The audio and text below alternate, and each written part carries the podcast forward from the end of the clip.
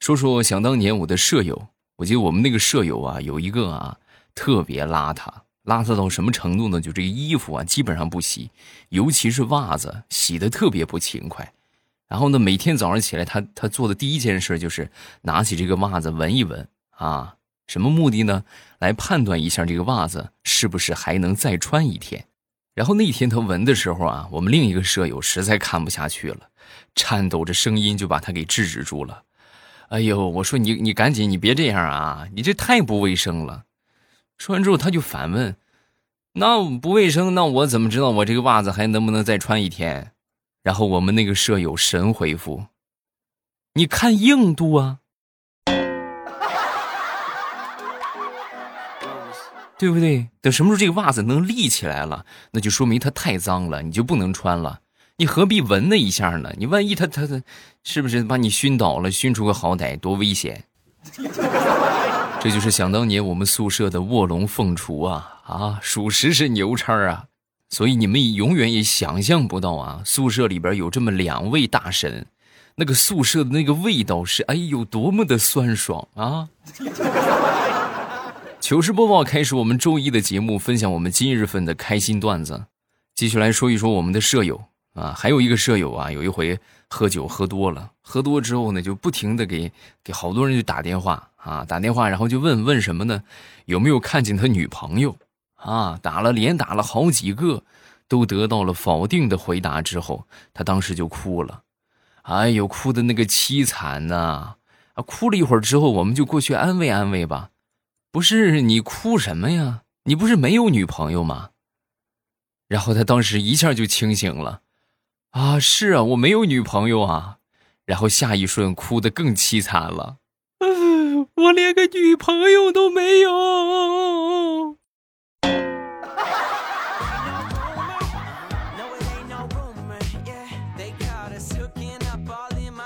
我们宿舍里边的神人啊，远不止这几个，还有一个啊。我觉得这是这是我最佩服的，就是有这么一哥们儿啊，自从开学以来，就一直没怎么说过话啊，就基本上不怎么说话，然后呢也没讨论过就和自己相关的一些事情，然后我们当时都以为这肯定是比较内向的一个学生是吧？我们也没多问啊，然后转眼四年就过去了，四年大学毕业。毕业之后呢，我们这个宿舍舍友围在一块儿，就讨论一下，咱们上哪儿去庆祝一下咱们毕业了呢？是不是？然后最后商量了半天，也没商量出个结果。然后就在这个时候，一直不说话的那个哥们儿就说：“我们去搞一个游艇派对吧，我看电视里边都这么玩。”然后当时我们，哎，你开开玩笑吧？你逗我们呢？租个游艇多贵呀？你租得起吗？说完之后，这哥们儿弱弱的说：“不用租，我们家就有，对吧？你这谁能想到是吧？你看表面看起来没有啥啊，你这么有实力是不是？”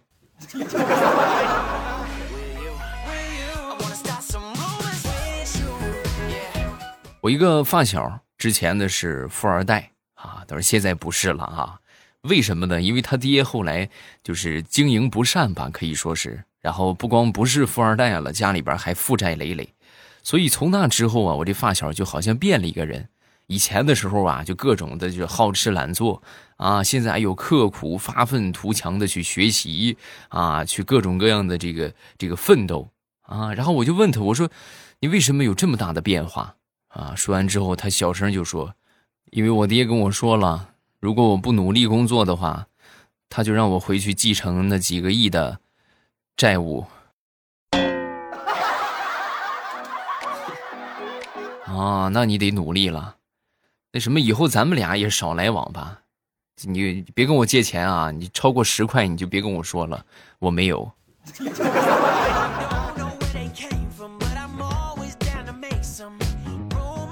各位应该都喝过稀饭吧？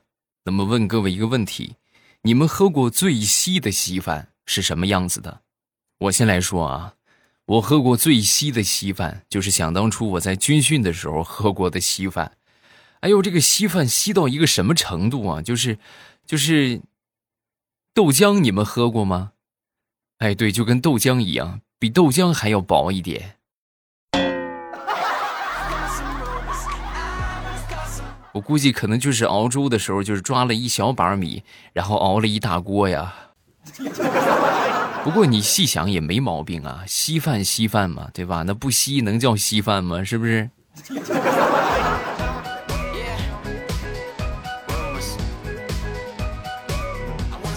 前两天和我一个好朋友看到一个新闻啊，这新闻就说好多有钱人呢都移居国外啊，把钱都转移到外国去了。当时我这哥们看了之后就很生气啊，就说。说国家一定要阻止这种就是移居海外啊，这种人一定要阻止，否则损害我的利益。然后我当时就说：“我说，人家出国关你什么事儿啊？怎么就损害你的利益了？”然后他当时就说：“那你想怎么没有啊？他们带走了大把的钱，然后到时候钱少了，人人一平均的话，人均收入那我不就少了吗？那我的收入不也就少了吗？” 你想多了，就是人均一个亿，有你的份儿吗？啊！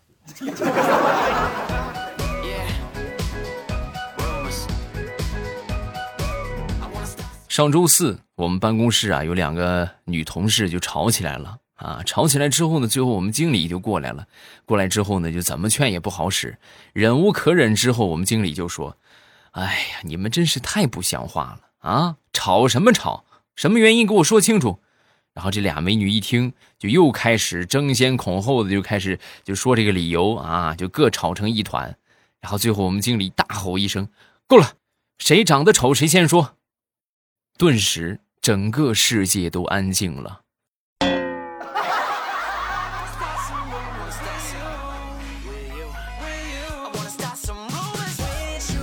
张大炮终于在近期收获了他的爱情。啊，两人哎呦甜蜜蜜，那可腻歪了。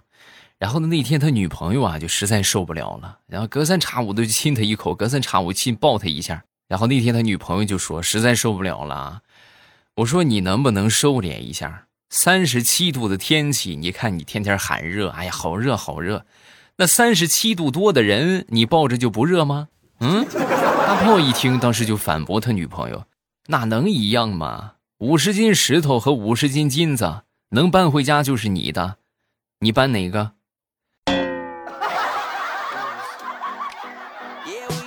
没毛病啊。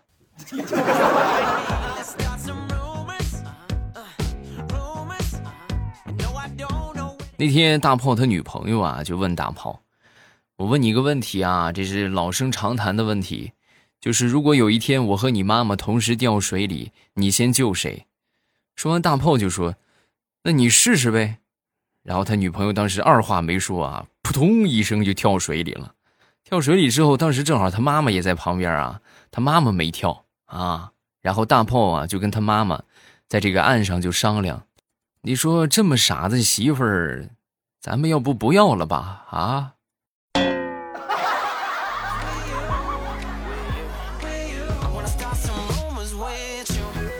前两天我表弟出去面试啊，在面试的时候，领导就问他：“小伙子，你有没有这个组织能力啊？如果有的话，我们就把你录取了啊，提拔录用。”表弟一听，哎呦，这个机会来了！我有，我有，有这个组织能力啊，是吗？那你跟我说一说，你组织过什么？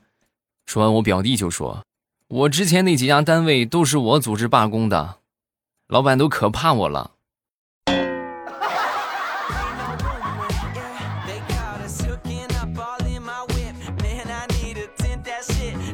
这移动支付用习惯之后啊，身上就不愿意带现金了。怎么说不愿意带呢？因为太麻烦。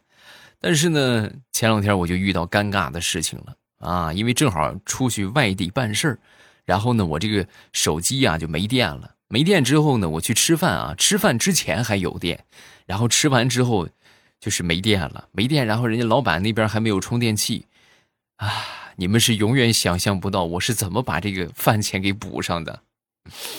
我跟老板借了个碗，然后我在正好在火车站旁边嘛，我就在火车站旁边，我就一蹲，我要了几块钱，然后去付了饭钱。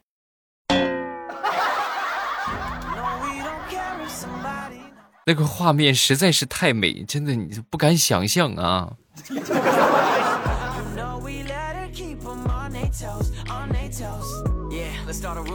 昨天去市场买菜，在一个肉摊啊，有一个小女孩啊过来就问老板：“这个给我切三十斤肉啊！”说完之后，这老板一听，哎，大客户，好嘞，没问题。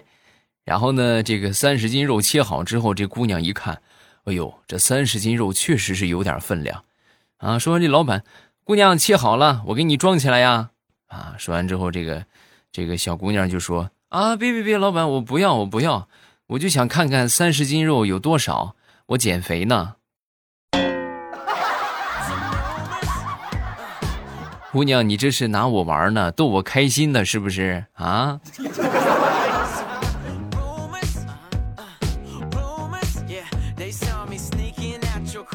昨天去公园，然后在公园里边啊，就听到了一对母子的对话。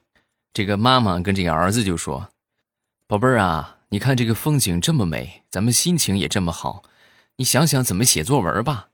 说完之后，小家伙神回复：“妈妈，风景这么美，咱就别提作文了，好不好？心情都不好了啊。”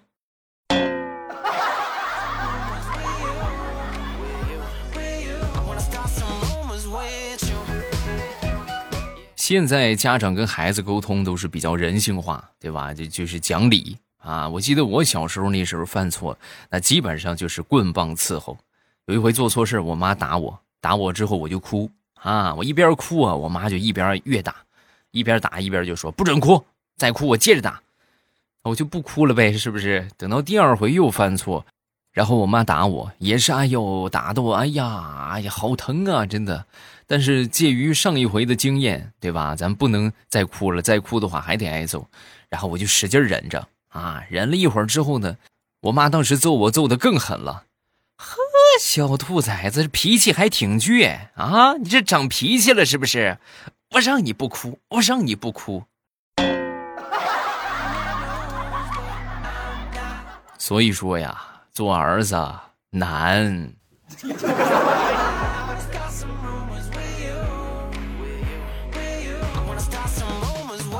再说我们一个奇葩的同学。啊，那天，这个下课课间吧，然后他突然拿着一瓶花生牛奶啊，就过来就问我，这花生牛奶是甜的还是酸的？我说是甜的呀，一点酸味都没有。对呀，一点酸味都没有。哦，那就是我这个花生牛奶坏了。哎呀，等着一会儿拉肚子吧。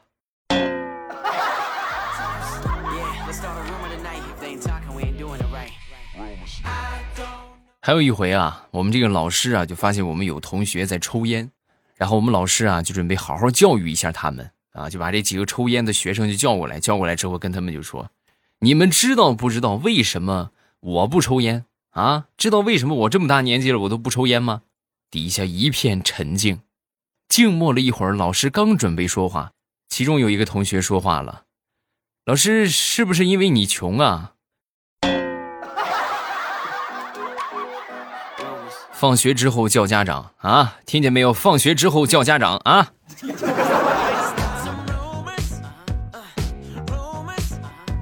前两天我就问我小侄女我说：“宝贝儿，你是爸爸生的还是妈妈生的？”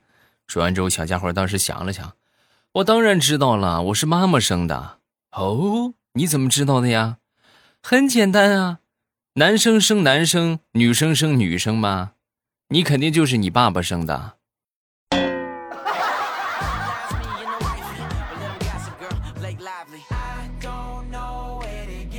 最近这两天啊，天气特别热啊，热了之后啊，就不愿意出门，就宅在家里边。宅在家里边之后呢，那天我闺女就问我：“爸爸，这个天气太热了，我们开空调吧？”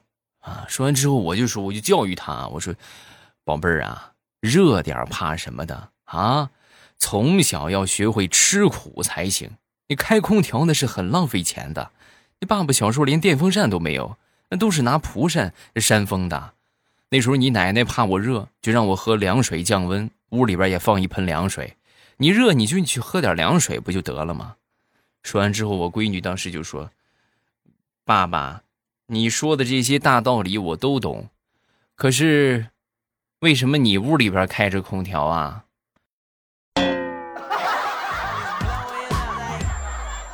那我我受了那么多年苦日子，我就不能享受享受了吗？啊？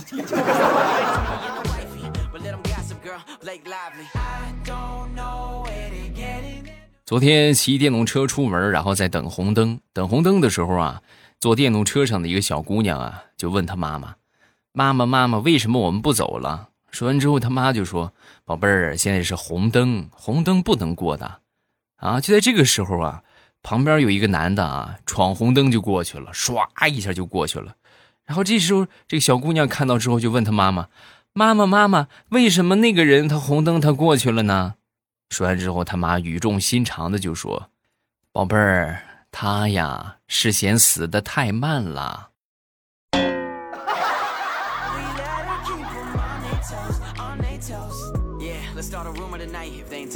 前两天领着我闺女出去玩，在路上呢就看到好多这个出来遛娃的小宝宝啊，都是很小的小宝宝啊。当时就感觉这个小宝宝很可爱，然后我媳妇儿啊就跟我闺女就说。宝贝儿，宝贝儿，咱们也生一个小宝宝好不好？说完之后，我闺女很开心，好啊，好啊，好啊，然后站着原地就不动了。宝贝儿，你怎么不走了？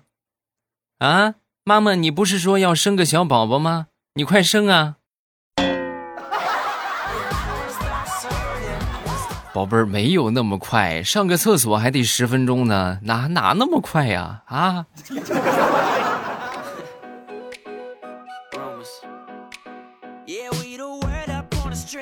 小侄子放暑假来我们家玩，玩了一会儿玩具之后呢，他又特别想玩这个平板啊，但是我不让啊，不让之后呢，他就过来给我按肩膀，按了得有那么七八分钟吧，按了一会儿之后，那就去玩吧，是不是？去玩一会儿吧，是吧？临走之前，小家伙长叹一口气，然后说：“哎，古人说的真是没错，果然是一分耕耘一分收获呀。”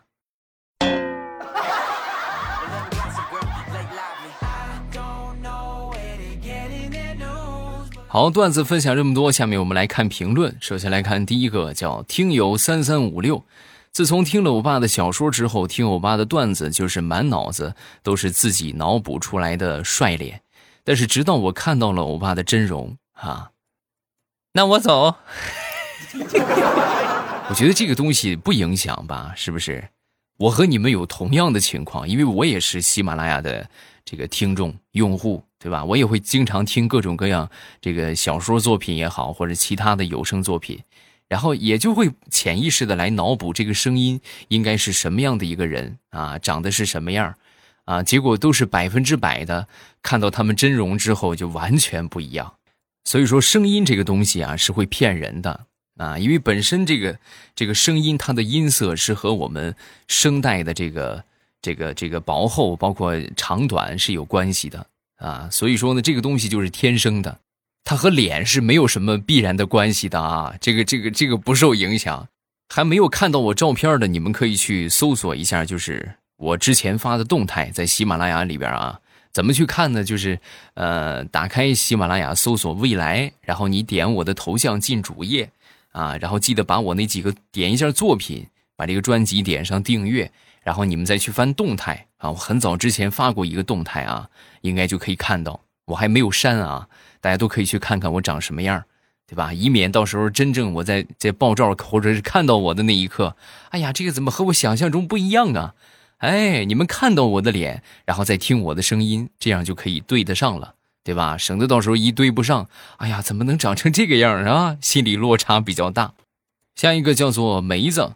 未来，我爸你好，我从半年之内从头到尾把你的节目听完了，真的很喜欢你的声音和你的段子。平时做家务、走路的时候都听，睡觉也听，定时十分钟或者是二十分钟一定会入睡。第二天从昨天晚上开始的地方接着听啊，今天刚好是听到最新的一期，碰巧今天是我的生日，很感谢你陪伴了我这么长的时间，同时也感谢未来亲口对我说一声生日快乐。虽然可能是晚到的祝福，我也一定很开心。你看这一下晚了好几天了啊，但是没关系，对吧？迟来的祝福，祝你生日快乐，呃，天天开开心心的。再看下一个，叫做奈何桥边的明月。欧巴幼儿园毕业的那一个暑假，爸爸妈妈就爱上了你的段子，我也天天跟着听。慢慢的，我上六年级了。呃，学习压力也越来越大，每天晚上我都听你的节目放松一下。我马上就要上初中了，我想考我们开封市最好的初中，呃，重点班。欧巴，你祝福我一下吧，祝我能考上理想的学校，谢谢。我也祝欧巴节目越做越好，爱欧巴。嗯，很棒啊，有目标就很好啊。然后有了目标之后呢，朝着这个目标努力使劲儿。啊，咱不说定个目标，然后咱就就我就定这个目标，我啥也不干，那不行啊！你得把这个目标去细化一下，比如说考上这个初中的重点班，那么需要多少分啊？啊，我们这个分数你现在是一个什么水平啊？然后把你欠缺的这些分数，或者说你知识薄弱的地方，来补充一下，努努力，哎，使劲往上提一提，你可以的啊！看好你，好吧？等着你的好消息。好了，有什么想说的，评论区来留言。咱们周三见。喜马拉雅，听我想听。